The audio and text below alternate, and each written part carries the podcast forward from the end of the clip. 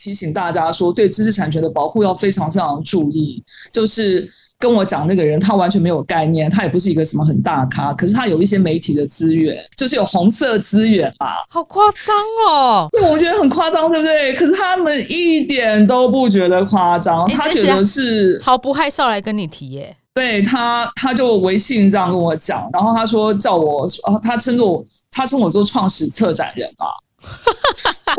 一定要在他之前把这个做出来。如果他有那个所谓的红色资源，他在北京先做出来，然后，然后如果我还再做出来，就变成我抄他了。你山寨他，对，变成我山寨他了。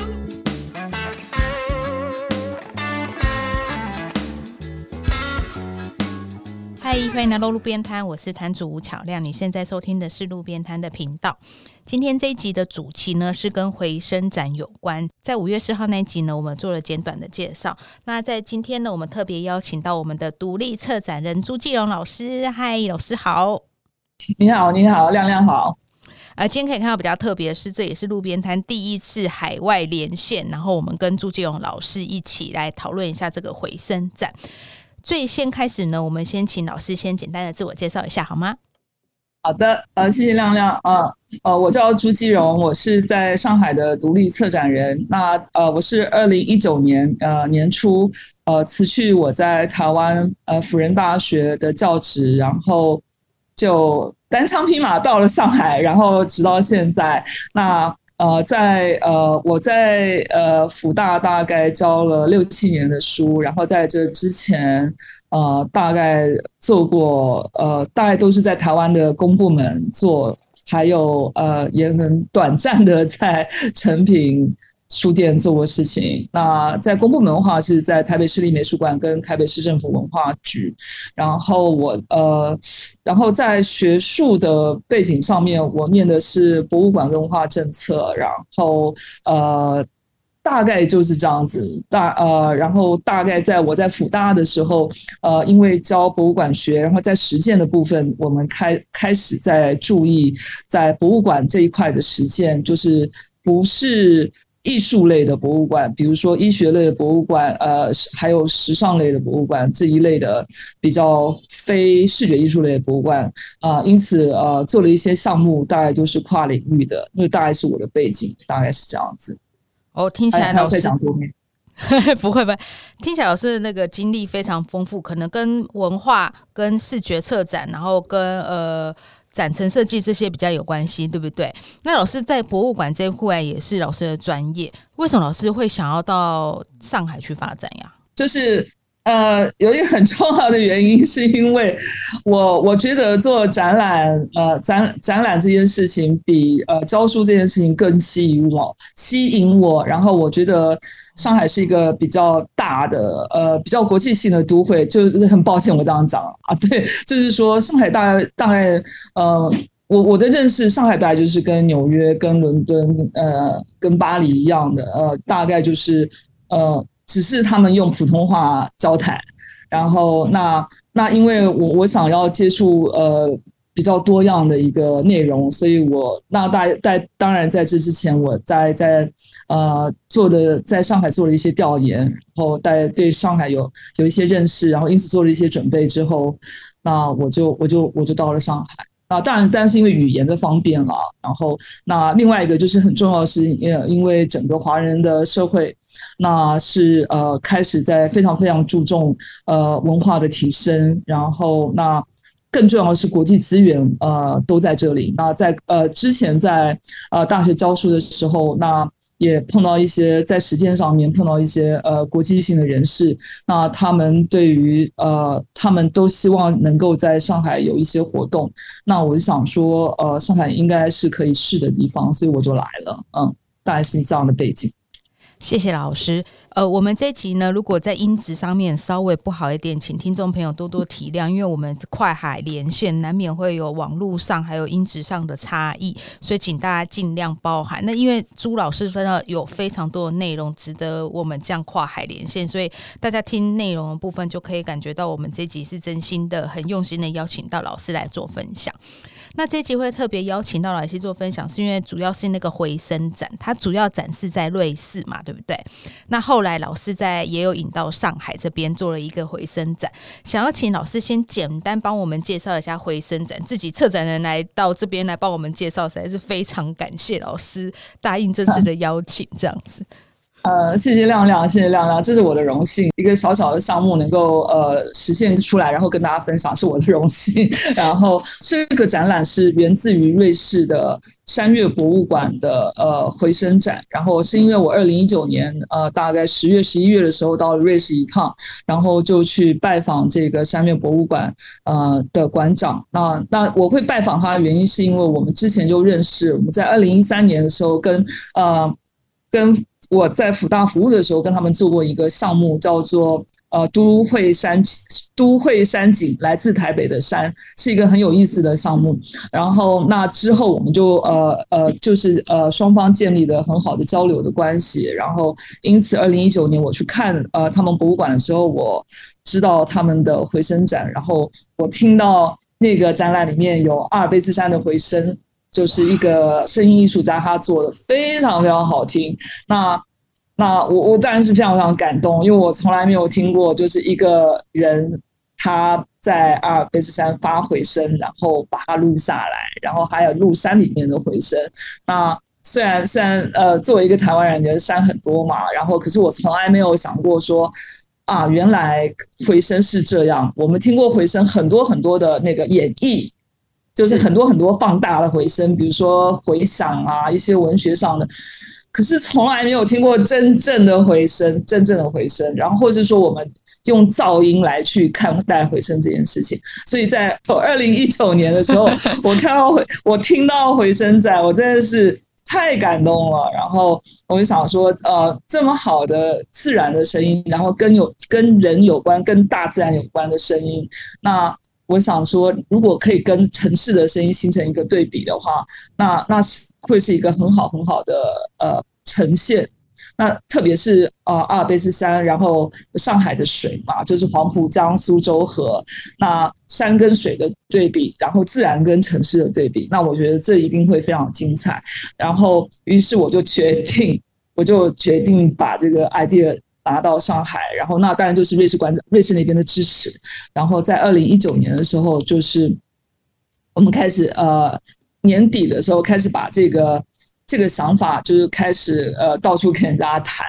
那当然，二零二零年的时候就碰到疫情，那所有事情都就整个都停顿。因为在这个展览的时候，我们谈案子的话，呃，有想法不够，或什么什么。第一个，第二个，呃，第一个最重要的时间，所有所有的展览最重要的东西就是钱啊。就是钱要有经费，就是有一个好的展，好的构想，然后我们要有经费。那二零二零年的大家就是这个整个展览的市场，不管是呃呃政府的还好，然后不管是跟私立，你如果你要找钱，大家都没有，大家都是躺平了。那虽然下下半年开始复苏，可是呃后来复苏的展览大部分都是商业的展览，或是跟民生比较接近的。那像这种呃回 声展可能会被定位为。他不太了解的展览就是比较高冷，可能比较高冷。其实我自己心里面不觉得，呃，所以就是二零二零年就是没有没有推进。然后呃，二零二一年的时候，我们就呃，二零二零年下半年的时候，呃，大概在十月十一月的时候，我们开始跟澎湃新闻，就是这边的主要的呃网媒，就是以前是东方呃东方报业，就是上海的。最大的一个报纸报业集团，他后来变成澎湃新闻，我们就跟他们合作，就是先做回声展的线上的回声征集的部分，然后慢慢的让这个回声征集变成回声展的先导先导活动，然后再慢慢的推进，然后呃，因此呃，在四月的时候让这个回声展发生，也就是说这个展。二零一九年年底开始酝酿，二零二零年暂停。暂停的话，我们就是一直做调研。然后二零二零年的年底，我们跟澎湃形成达成合作的共识。然后二零二一年的时候，我们在一月到三月的时候，跟澎湃提呃推出一系列的回声的回声地图的征集活动。然后那四月的时候。四月底的时候，我们啊用序曲展的方式啊推出，大概是一个这样的过程。好，谢谢老师。老师刚好特别提到说，有先做一个线上征集的，等于是胆前导的部分嘛，对不对？就是那个回声地图的部分，那个部分我觉得非常有趣。老师可以跟我们讲一下那个回声地图的部分吗？好啊，好好。那个回声地图的部分是这样，我们会有这样的想法，就是说，在哦我们有回声展呃，在国内发生，就是在大陆发生的这个构想的时候，我们就要想说，那大陆呃，在我我们就讲国内好，我们这个国内就是这个大陆的国内，因为我现在在上海，只能抱歉，我就讲国内哈。然后呃，就是在国内的作品，我们要怎么样去征集？征呃，怎么样去找到呃国内的回声呢？然后我们就想说，用征集的方式，就是呃让大家来搜集呃他们认为好的回声，呃听到的回声，搜集起来，然后上传。那我们就想说，呃，用这个方式，呃，应该可以会呃搜集到不同的回声，然后用这个我们搜集到了回声素材。然后，然后把它变成展品，就变成音频的作品，然后在展场中呈现。所以，因此我们就会有一个回，因此我们就想出一个回声地图的想法。那因为地图的话，一个是声音，然后有一个地图的话，我们就可以去 locate 去定位你的回声在哪里发生。所以，那个那个回声的有声音，然后有地图，我就就是比较有一种一种。地方的感觉，就是说你在哪里听到回声，然后呃，于是我们用呃，于是澎湃他们呃也澎湃的合作的一个栏目叫《城市漫步》，这个栏目的合作人叫沈建文，建文他就觉得很支持这个这样的内容，于是我们就呃大概就是先聊了一下，聊了一下，然后我们把呃项目的构想再仔细的细化，然后就上线了啊呃，那他们。呃，可是我们要讲是澎湃新闻这个城市漫步的栏目，它并不是一个呃艺术的栏目，它主要是要推动城市的发展。那呃不是说那种宏伟的城市建设，就是官方的说法，而是说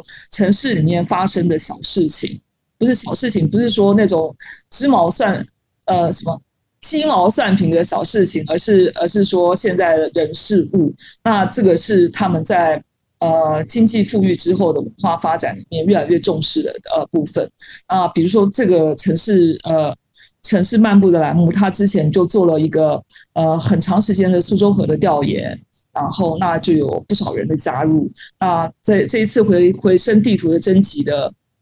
活动里面，也有不少人是他们苏州河呃调研的一个班底，他们呃他们贡献的回声素材。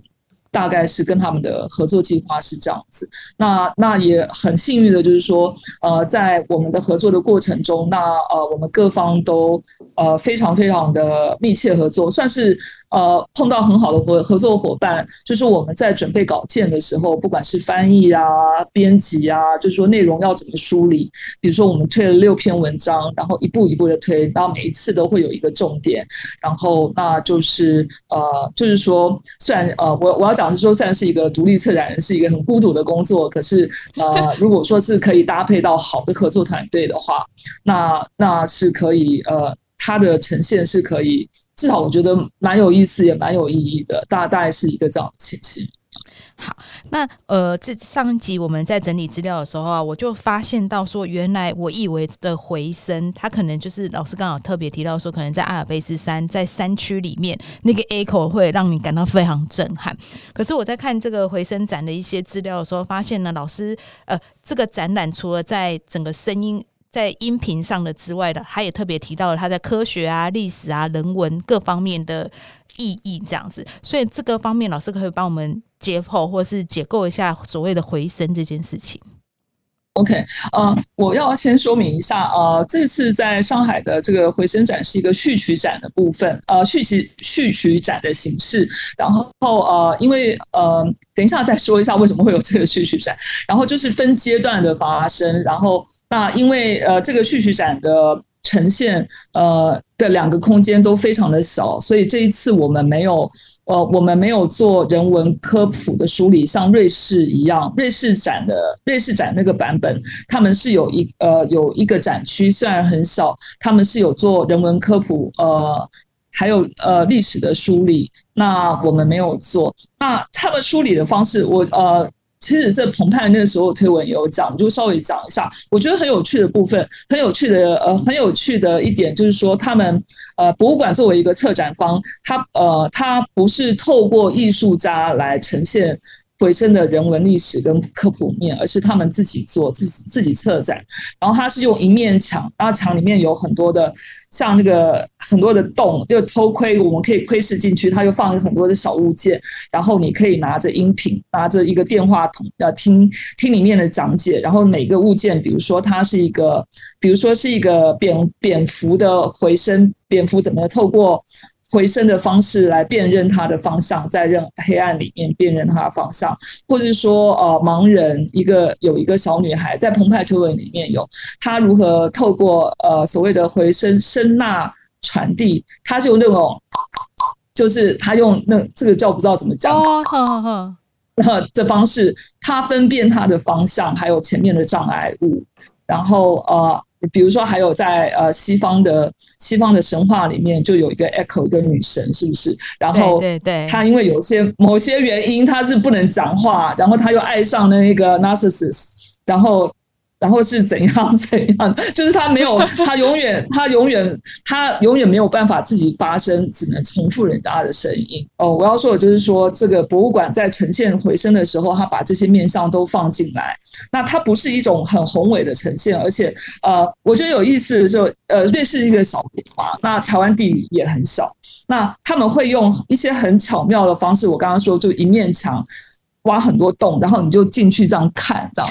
这样看，然后你就听。所以，然后那个那个那样的成本也也很也也很低，也很少，很很少。不过他们做东西都非常非常的精致，就是说，你我们可能我们所谓的瑞士品质品质，其实在方方面面在博物馆里面都可以看得到。那呃呃，大致上它艺术科普的大概是这样，还有。当然，他还有呃特别把回声这个事情放在阿尔卑斯的人文地理上来看，比如说阿尔卑斯山就是有那种，我不知道你呃大家知不知道，就是说有这种 u d e l i n g 就是在哦在山里面就不是唱歌，也不是在呃也不是在喊叫，是一种喊叫了，也不是。不是歌唱，也不是语言的一种，在山里面，在山在在山里面，他们叫约德尔调的声音，好像好像呃，我知道有一些，我曾经在网络上看过有日本艺术家，声音的艺术家玩声音的人，他们也有去把这个约德尔调作为一种艺术的呈现。也蛮有意思的，好像呃，我我好像是在台湾的网网站上看到的。那就是说，把这个回声放在他们自己的呃文化脉络里面呃呈现，那我觉得也蛮有意思的。就是在科普跟历史，然后他还有讲，就比如说呃呃披头士里面不是有一个 Paul Paul McCartney 是？他比如说他在厕所里面创作。然后，因为厕所里面的呃声声音的回声特别好嘛，那也这也是一种方式。那也就是说，呃，回声在不同领域的应用，那都透过他们的展示得到呈现。除了我刚刚说一个很重要的，就是说它很重要一部分就是那个阿尔卑斯山的那个，就是那个瑞士声音的音乐呃声音的艺术家，他他有很多重身份，他自己去录了回声，他们还有这。这他们他们还有这一趴，那我觉得非常非常有意思。那啊，我刚 再再把它转回来，就是说，可是这次续续展就是因为呃展场的地方非常少，所以我们没有推这一块。那当然，因为续展续续展会是因为续续展是它第一个阶段，我们就先把一些音频，就是呃瑞士那个呃艺术家叫呃克里斯蒂安赞德，把他的。把他的回声作品，还有我们在呃跟澎湃搜集到的一些音频作品，我们先把它做一些初步的呈现，然后在展示设计上，就是我的背景，就是它是一个主视觉，然后呃先用这样的方式初步呈现，然后我们在希望在未来的时候，我们透过续续续续展，让这个呃让这个回声这个题目跟内容让大家呃进入大家的视野以后，再往。下一个比较希望能够往一个比较大的规模推进，这样子。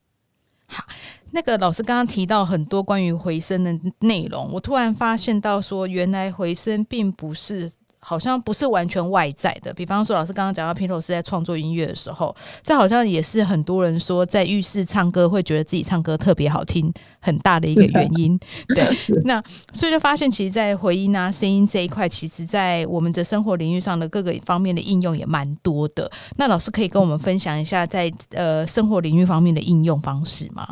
比方说刚才说的厕所唱歌。类似像这种，还 有，那个那个 B 那个超音波，我我超音波应该就是一种回声的那种呃声音的那个反应啊，比如说照 B B，他们这边叫 B 超啦，叫超音波的检查，是呃在他们瑞士的展场里面有，还有就是说呃声呐探测的系统。都是靠声音的反射。如果呃回声，它用呃，如果我们去查字典的话，呃，它最广义的定义就是 the reflection of sound，就是声音的反射，我们都叫回声。那那当然，如果说会声音从不同的呃声音会碰到障碍物，就会反射过来啊，反射回来。那那可是呃，可是因为可是因为我们有出去的声音，有我们发出去的声音，有有碰碰到障碍物进来的声音。当这个当这个声音的叠在一起的时候，那个回声不是很清楚。然后，那可是如果说这个声音，如果这个回声是一个十七公尺的时候，比如说我说你好吗，那另外一个你好吗就会传回来，就是它会分开来，就会变得很清楚。那就是有一些物理条件。那那当呃，可是如果说当在一般的环境里面，就是因为我们的呃障碍物的反射物太多，所以我们。传出来的、传进来的回声，它会变成一种不清楚的声音。它有时候那个叫做混响，那那个回声英文叫 echo。那如果说从四面那个 reflection 声音的反射从四面八方来的时候，我们叫做呃 reverberation，就就叫混响或者叫 resonance，就是回应的意思。就是说有很多的方向来的时候，就是呃它它会有不同的呃叫法。可是我们在呃回声的征集的时候，后没有分这么清楚，那可是我们这次在征集回声征集的时候，我们特别特别有强调，就是说，呃，这个声音，呃，这个声音的素材是在特定是有强调它空间的特性，就是说，那个是因为比如说在山洞录到的，或者说在我随便很讲，在游泳池里面录到，或者在隧道里面录到的，呃，就是要有一个我们可以感知说那个声音弹回来的感觉。我不知道那个时候你们有没有看到，在澎湃的那个澎湃的推文里面，我们就有讲，我们有引用到，就是很早以前有一个呃《情书》这个电影有没有？我不知道有，我知道，我知道，我知道，因为那个时候在澎湃，其实那个时候，那个时候在瑞士，瑞士的那个声音展，呃，回声展的时候，我们就想说，在呃，在上海呃，做一个做一个回声制造所所啊。其中有一个项目就是让呃大家去去去喊什么？他是他是喊你好吗？他是喊你好吗？就是那个还是呃，again to the sky，然后他的呃，然后那个因为他他是回去，他是回去那个她男朋友那个藤井树，他是不是叫藤井树？她山难，她男朋友山山难死亡的现场。他去那个山里面，他们这边叫大山，他就他去大山里面去叫 “Ogenki deska”，然后那个山回应，就像她的男朋友给她回应，就说 “Ogenki deska”，就是说他也回答，他就说你好吗？那因为他听到这个，然后他他觉得释然，他可以跟她男朋友说再见。因为你我那个梗是说，她的新的要追求她的男朋友，带她到带她到一个旧故故事的现场，跟过去告别了。那那个时候，我们就很想要在现场里面，就是说疫情还没有发生的时候，我们就想要找一个。其实我们已经找到那个地点，是一个是一个谷仓，它那个谷仓非常非常漂亮，非常大。然后它有圆筒，因为他们是圆筒。后来我发现那个台湾有那个我们江南平有三毫米仓库，也是圆圆的米仓，基本上是装装米的地方，就很想。那时候本来想说疫情还没有发生，我要回台湾 去他们三号米仓库看一下。总之就是说，那个远远的仓库、远远的米仓里面就是一个天然的回声声场。我们就想说，如果说那个时候可以的话，就能够再重现藤井树呃去呃召回声，然后声音传回来。那它那个物理条件就是我我就是要十七公尺这么长。那当然，我们喊的人那个声音要够大，声音才会回传。我们刚刚讲哪里？讲到这边。哎，十七公尺是经过研究的，是不是？对对对对对，它它是有一个算法的，就是说声音从声音声音从到障碍物十七公尺，再回来十七公尺，然后但是声音传传递的速度在正常状况下，是是每秒是多少多少。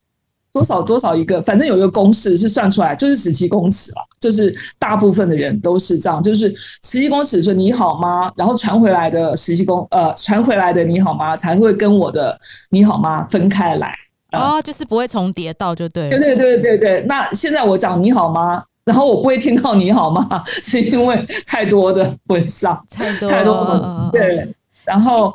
那老师，因为这个上海的这个回声展是四月二十八号，二八嘛，对不对？已经展二十五，二十五号，四月二十五号已经展出了。那老师在上海展的场地特色这边，要不要再多说明一点？就是特别的地方。OK，这个在上海两个场地。都非常的小，跟他们非常非常特别。一个是在呃上海的人民公园，就是呃就上海有一个很有名的地方叫上清角，在在就是一个一个公园里面有很多很多那个很多爸爸妈妈带着小孩的那个照片，呃就是要一些条件让上上清角，对，很有名，就是那个公园啊，这边也有也有哎。啊，北京也有，OK，OK，那个、那个、这个大陆的那个爸爸妈妈，对对对对对对，就是一部分，但不是很多。我觉得主要是他们自己要自己要社交，我觉得，我我其实是他们，呃，那个上清角所在人民公园的呃公园外面一个门的一个亭台，它是上海当代艺术馆的艺术亭台，它很小，只有三十五平米，那可是它是一个玻璃屋，然后那。就是说，呃，就是说，他他作为一个艺术场所，就是他来来往往很多到地铁就是路过的人，那。就是我们觉得这个场地非常有意思，那当然主要是因为这个呃摩卡他们支持啊，有机构方的支持。然后另外一个场地是另外一个场地是呃，在一个小一个社区的隧道，一个比较旧的社区，它地下室的隧道里面，它那个地下室以前是做来用呃用来做防空洞的，那它现在变成一个文创的共创，呃社区居社区居民跟外来的年轻人一个。共创的空间，他们现在也在，呃，上海现在正在大规模的做社，呃，所谓的社区营造，就是我们的社区总体营造了。然后也是从日本移移植过来，现在正在大规模 如火如荼的发生中。然后，那这个小区就是就是当然是得到呃。呃，所谓的区委的支持，总总之就是市府的区政府的支持，然后就是有人去经营他们，那这个呃整个地下室就变成以前的防空洞，就变成一个共创空间。那可是他们还呃留下了呃一。一段原来的隧道，然后都都没有粉刷，就是原始的状况。然后我们去参观的时候，那时候他重新开幕，觉得说哇太棒了，因为在隧道里面那个声音的回声非常非常清楚。所以我们就是跟场地方谈，就是说，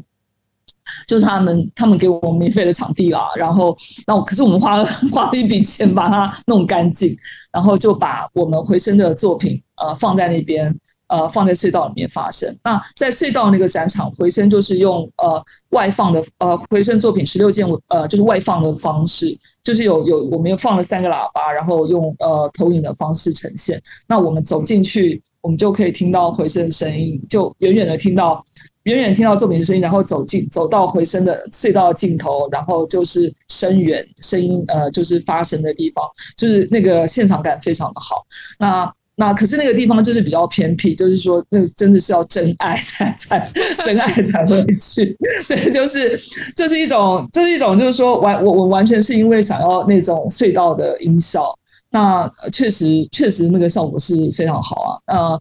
呃，去确实有一些人他们是呃特地去听的。那那当然是，然后我们就在那个隧道里面用，因为隧道就是很暗嘛，然后如果没有。特殊的光源，然后我们那个艺术家，声音艺术家，他就做了剪影的方式，就是一边一边用一个，就是有点像那个，有点像，有点像 puppet theater，那叫什么？就是剪纸吧，剪纸投影的方式。那剪从一一边小的卡纸，然后然后灯照亮，然后另外一边就投影出，有点像有点像那个《清明上河图》那个卷轴的长长的卷轴，很漂亮。一边是山，上面是山，下面是上海的剪影，就是叠起来。那跟我后面的这个展示陈列、展示设计的意象一样，就是都是剪影。那所以在在展示设计上，我们在视觉上它达到那个概念的一致性，就是用不同的方式呈现。然后在那个玻璃屋，我刚刚讲那个人民公园那个人民公园旁边的艺术平台的话，那因为它的场地的限制，我们就是用呃。耳机的方式放出来，呃，不是放进去，就是没有放出来，就大家就是聆听这样子，大大概是不同的呈现方式。所以就是大概是说分两区，一区是自己戴耳机，一个是可以放出来，在那个隧道里面直接整个靠那个隧道的 echo，这让你很震撼的感觉，是不是？嗯嗯，倒也是也没有到空袭那样的震撼，就是说 没有到那么震撼啦。对对对，没有这么震撼，临场感很好，很好。临场感 OK OK。那老师，这个展览会到几月几号？呃，这个展到六月六号，到六月六号。嗯嗯，现在不晓得能不能去上海。如果有去上海的朋友，我觉得可以去看一下，因为我觉得老师。找了一个我觉得也很特殊的场地，然后这场地对这个展览来说也是蛮得天独厚的一个地方。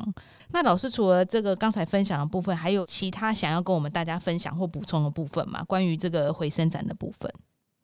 好啊，我我我呃。呃，在这个过程中，呃呃，就是在准备的过程中，呃，有几个要跟大家分享。呃，我先分享一下那个时候我们呃，就一个很呃一个工作方的经历，然后我自己还有所谓参所有参与人都觉得很感动。就是我们有一个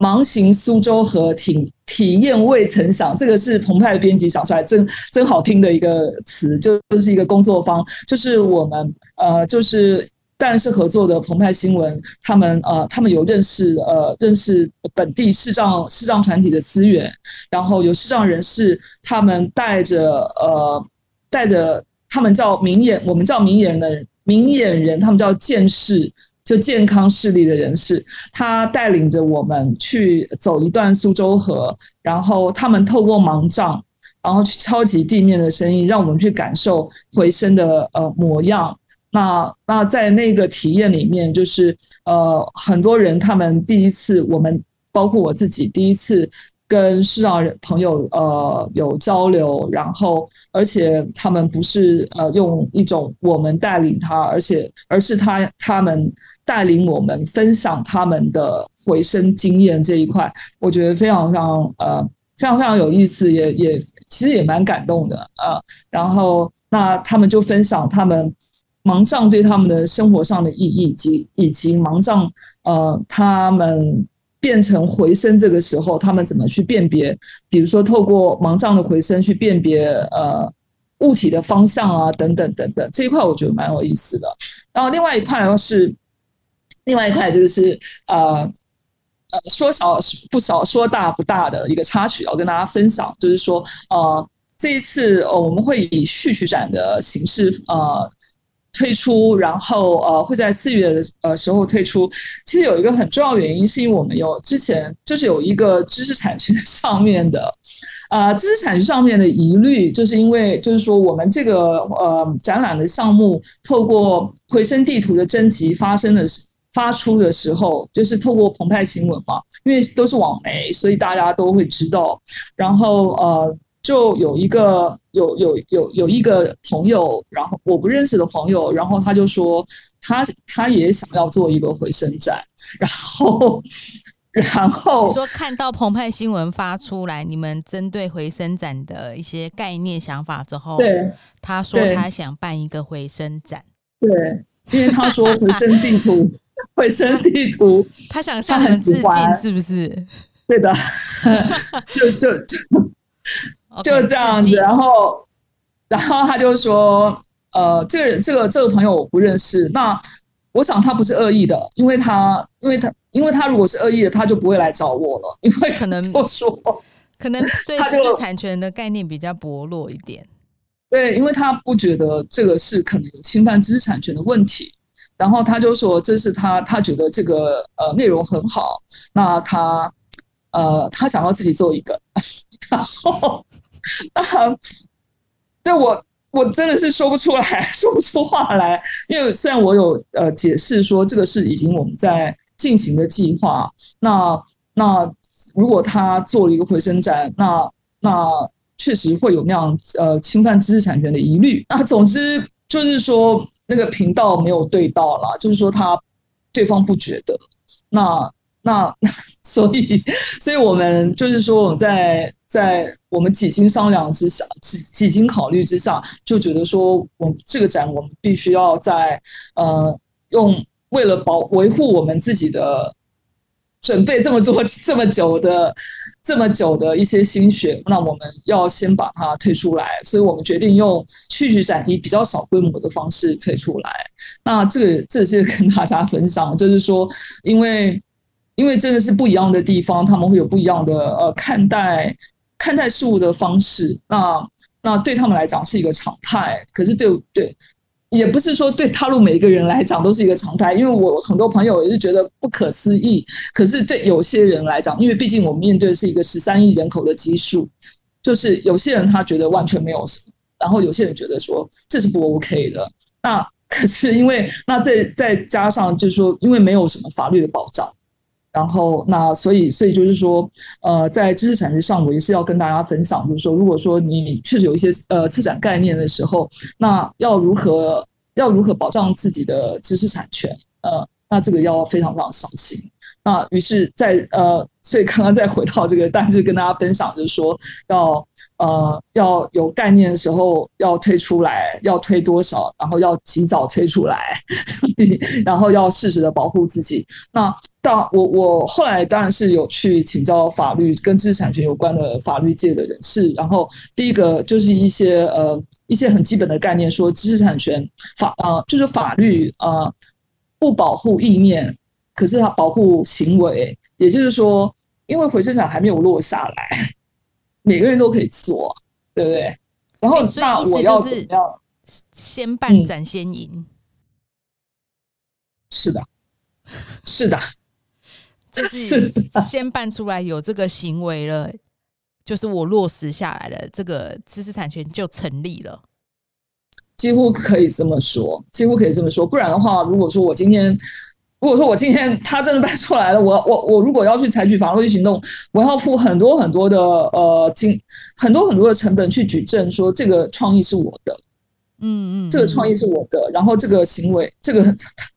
这个这个这个成本太高了。然后他们是有一个知识产权有一个注册的一个呃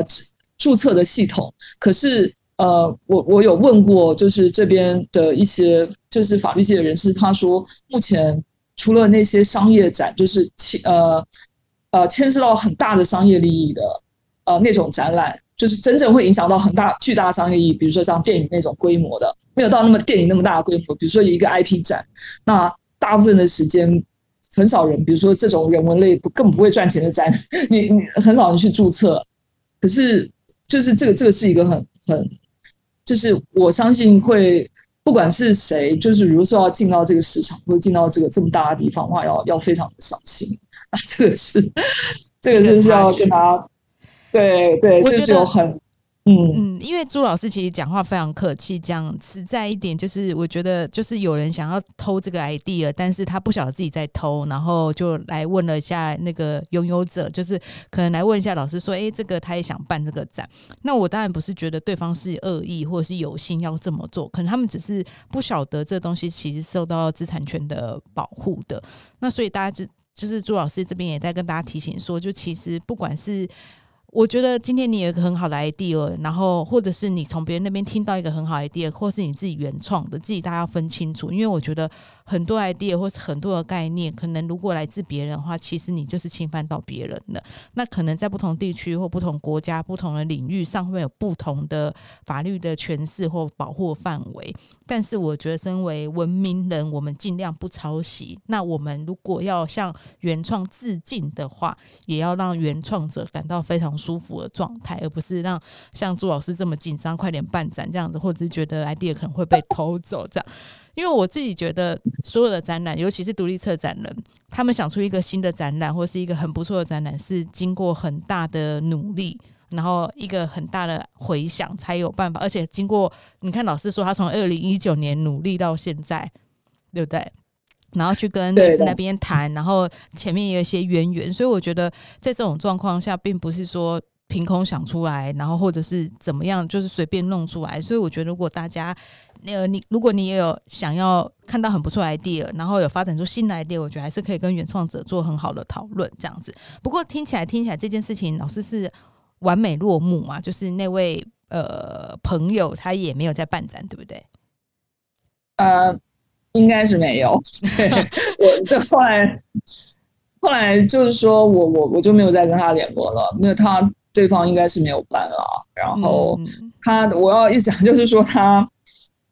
就是就是刚刚讲的，因为他不认为他不认为这个问题，然后另外的话，他后来又说他好像是没有在办，我我就是那我我我想就是因为就也没有进一步接触的必要了，所以呃不管怎么样，我们就是就是先把它办出来，然后那当然就是说呃。因为因为呃，因为之前已经准备了很久了，所以这个呃，所以在这个很短暂的准备过程之呃的准的准备中，我们我们最重要处理的是展展示设计，就是展陈的这一块。那我们很幸运，就是瑞士的那个瑞士回声展展陈设计师他们帮忙。呃，一个他是得了一个红，他曾经得过红点大奖的展展示设计、各种设计，是一个很不错的设计师。然后他们就他就远程的帮忙了。然后我们当然是我们提供很多很多的场地的材料给他，然后他就想出这种比较比较比较低线的，就叫低线的简单的一种展陈方式，就是黑白倒影的展陈方式。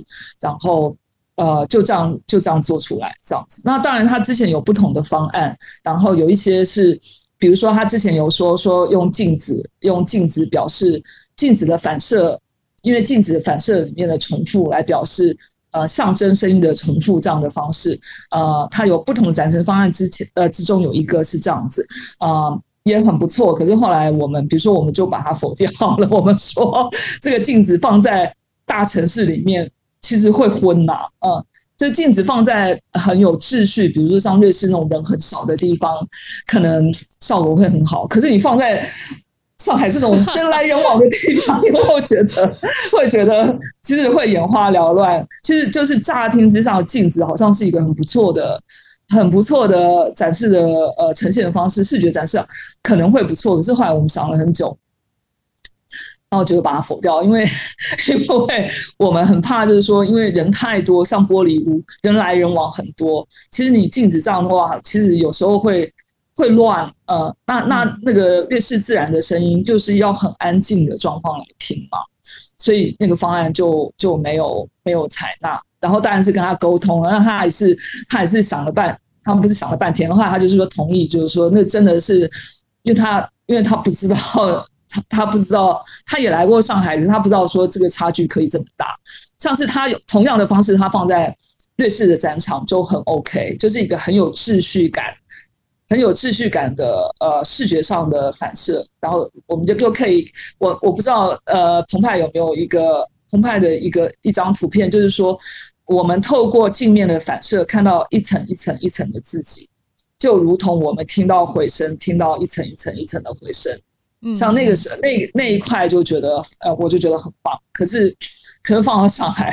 因为人来人往太多，实在是行不通。所以，所以就呃，就是说我们在讲说诸多方案里面这一个，我觉得很有意思，也可以拿来讨论。然后最终就被我否掉了。如果他他找出这个剪影的方式，我是觉得还还真不错，这样子。嗯，有点像是视觉上的回声哦，就是是的，对的，对视觉上来做一个不断的。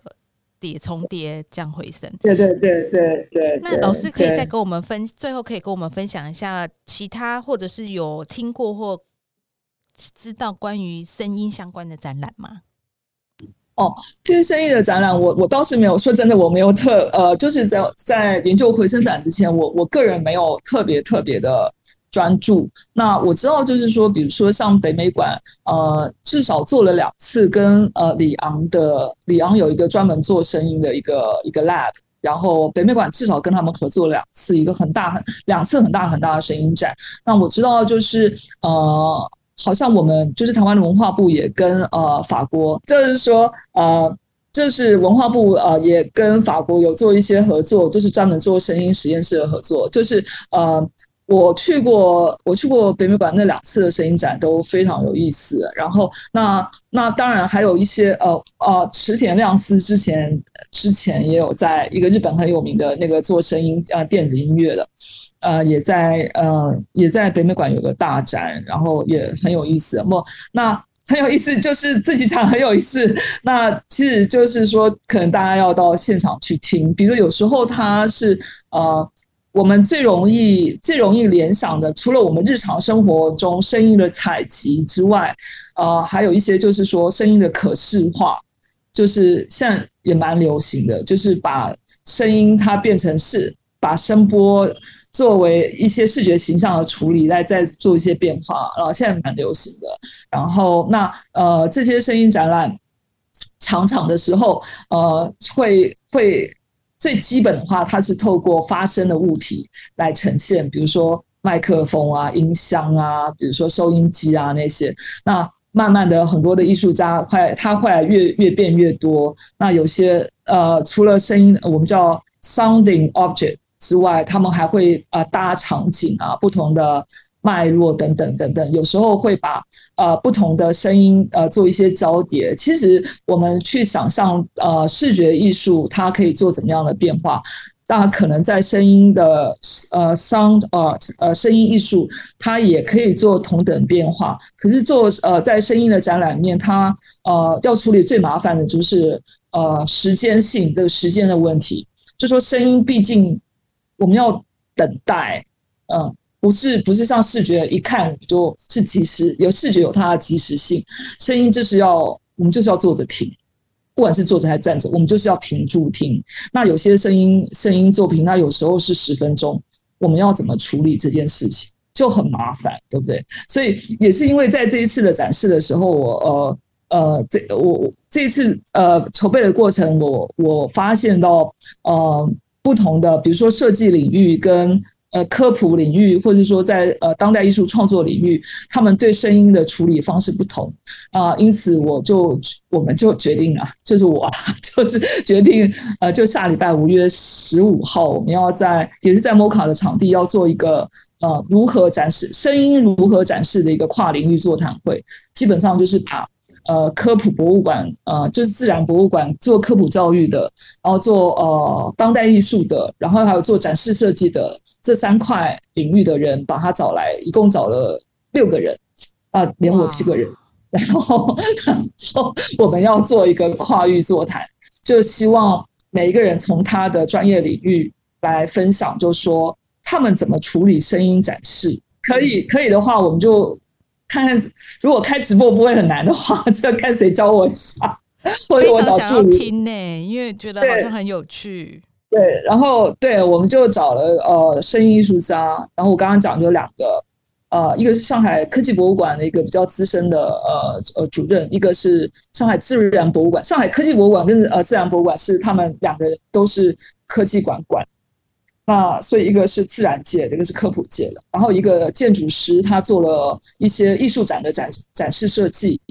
展场设计，然后还有一个声音艺术家，一到呃两个声音艺术家。那其中有一个呃，声音艺术家，他是做实地录音的比较多，就是就是在就是到现场，比如说他录了呃重庆在疫情时间的声音之类的，嗯，哦，那还有一个是比较当代艺术的艺术家，这样子，就是希望看看，就是因为我就是说声音的展示可以这么不一样，然后我就想说，这让我们把这些人聚集起来，看看有没有什么火会花，是不是叫火花发生？火花被让他拱，叫绘花是不会讲，怎么办？不会讲，台语很烂呢，糟糕。对啊，我我也不会讲，我是讲客家话，就是觉得绘花这个是那个台语好像很很传神这样子。好啊，我们如果说心有余力的话，我们想办法看看怎么样播直播，或者至少把它录录影录下来，录影录下来，当然应该是可以，至少可以录音录影下来，因为我觉得好像是蛮，应该是蛮值得。珍藏的一个跨界的导览或者是座谈这样子，希望如此，希望如此。哎，这次的整个展览啊，因为我因为我自己没有在上海，所以啊，然后我看了很多线上的一些资料，不管是老师的资料，或是澎湃新闻那边发出一些资料。呃，我自己我之前访问过一个呃做艺术投资的人，然后我就问了他一题，说你怎么知道这东西要不要买？你怎么知道这个艺术品需不需要、值不值得投资？他就告诉我一句话说：如果这个作品会感动你，这才是先决条件。所以后来我在看各个展览、各个展览或者是艺术品的时候，我都以这个为作为先决条件，就是这东西能不能感动我，我才会去。他如果能感动我，才有办法跟他进行对话。那我这个展览现在这个回声展，虽然我自己没有去真的亲临现场去感受到那个那个现场效果，可是我在看这些资料的时候，我就想到，其实这样的回声其实也应用在我们的生活当中。我的意思是说，实际的生活当中。包含了人际关系。当今天我对我表现出来是怎么样，然后我说出来话，也许。同事们、朋友们、家人们，他们并不是像鹦鹉那样回给我，像回声那样回给我。可是他们回给我的声音是什么？我觉得也是我传递出去的东西是什么。所以那时候我在看这些资料展览的时候，我就在想说，这样的回声展其实让我感动的地方在于，我怎么去想这个声音，重复的声音回给我，即使是刚老师刚刚说可能要过十七秒，可能是一个回忆，它可能是一个。关系的回应，它可能是一段回忆的回应，那它可能也是单纯的呃享受自然的回应，它可能也是在我自己脑海里我自己去脑补的回应，所以我在想说，这个声音其实有很大的想象空间的。尤其老师刚才又提到说，这个展览有个很大的特色，它必须等待。我觉得等待这件事情太有趣了，就是所有的展览，我所有展览我都可以站在那边，然后一个一个这样走过去看完看完看完我就回家，可是。声音的展览，你必须站在那边，你必须听他讲完，或是你必须在那边感受，然后你必须把那个曲子，或是那段音频，或者是那段不成调的东西，站在那边把它好好的听完，你才办法感受到这个展览真正要告诉你的东西。你你必须花时间在那边，而花时间得到的东西，也许每个人感受到的东西不一样。可是我觉得需要。时间去酝酿、去促成的东西，都是更值得我们去好好想一下，他可以获得的东西的。所以，我对我自己就觉得，现在不在那边，好可惜哦，就很想要。如果 呃，如果有机会的话，我觉得有这样的展览一定是更棒的。那老师刚才又特别提到说，像那个设计师，也许在瑞士很适合做镜子的这样的展览展陈啦。那可能在呃。地下人稠的地方，地也没有狭，但人很稠的地方，很稠。对，人很稠的地方，可能做这样的展览不是，所以我也觉得很酷啊。就是所有的展览都，即使是同样的展展一样的东西，或是展一样内容一样的 idea，它都要因为各个地区不同，或者是人民关系，或者是文化关系，要展出不一样的。方式，我觉得才能把这个展览的意念表达更好，所以我觉得这是策展人很用心的地方，就是很感谢朱老师，还有这个瑞士回声展这边，让我们可以看得到或是感受到这么专业的展览，这样子。我觉得很特别，因为我觉得很多展都是视觉上的，那我觉得关于声音的展览其实没有那么多，相对少一点点。那如果这样的展览可以多一点点的话，也许在这种声音的时代，能够带给我们更多不一样的感受，这样子。嗯，谢谢谢谢老师。那最后呢，我们想要请朱老师跟我们的听众朋友讲一句话，可以吗？总结，或者是你想要推荐什么，或者是想要跟大家观众朋友、听众朋友讲的一句话，然后我们作为这一集节目的 ending 这样子。好啊，希望回声展可以到台湾，非常棒，非常棒。对，希望希望那个阿尔卑斯山，其实我。呃，其实我心里面是希望阿尔卑斯山是可以的回声，是可以跟我们台湾高山的回声产生呼应。毕竟我们有三雪山嘛。对啊，我可以想象，我可以想象我们我们呃我们，比如说原住民的音乐，不管我，但这样讲可能太滥情，抱歉，已经超过一句话，就是说，就是说，可以可以让我们，可以让我们呃台湾山的。台湾的山也有也有回音，也让大家听到。然后，如果说可以跟阿尔卑斯山做搭配的话，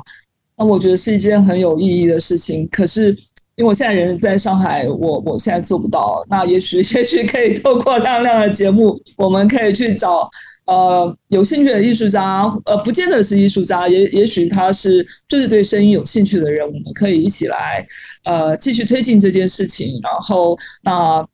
那我相信瑞士文化基金会应该也会很支持，就是毕竟是一个序曲展，我希望它能够呃这个回声能够得到更多的回响。抱歉，超过了，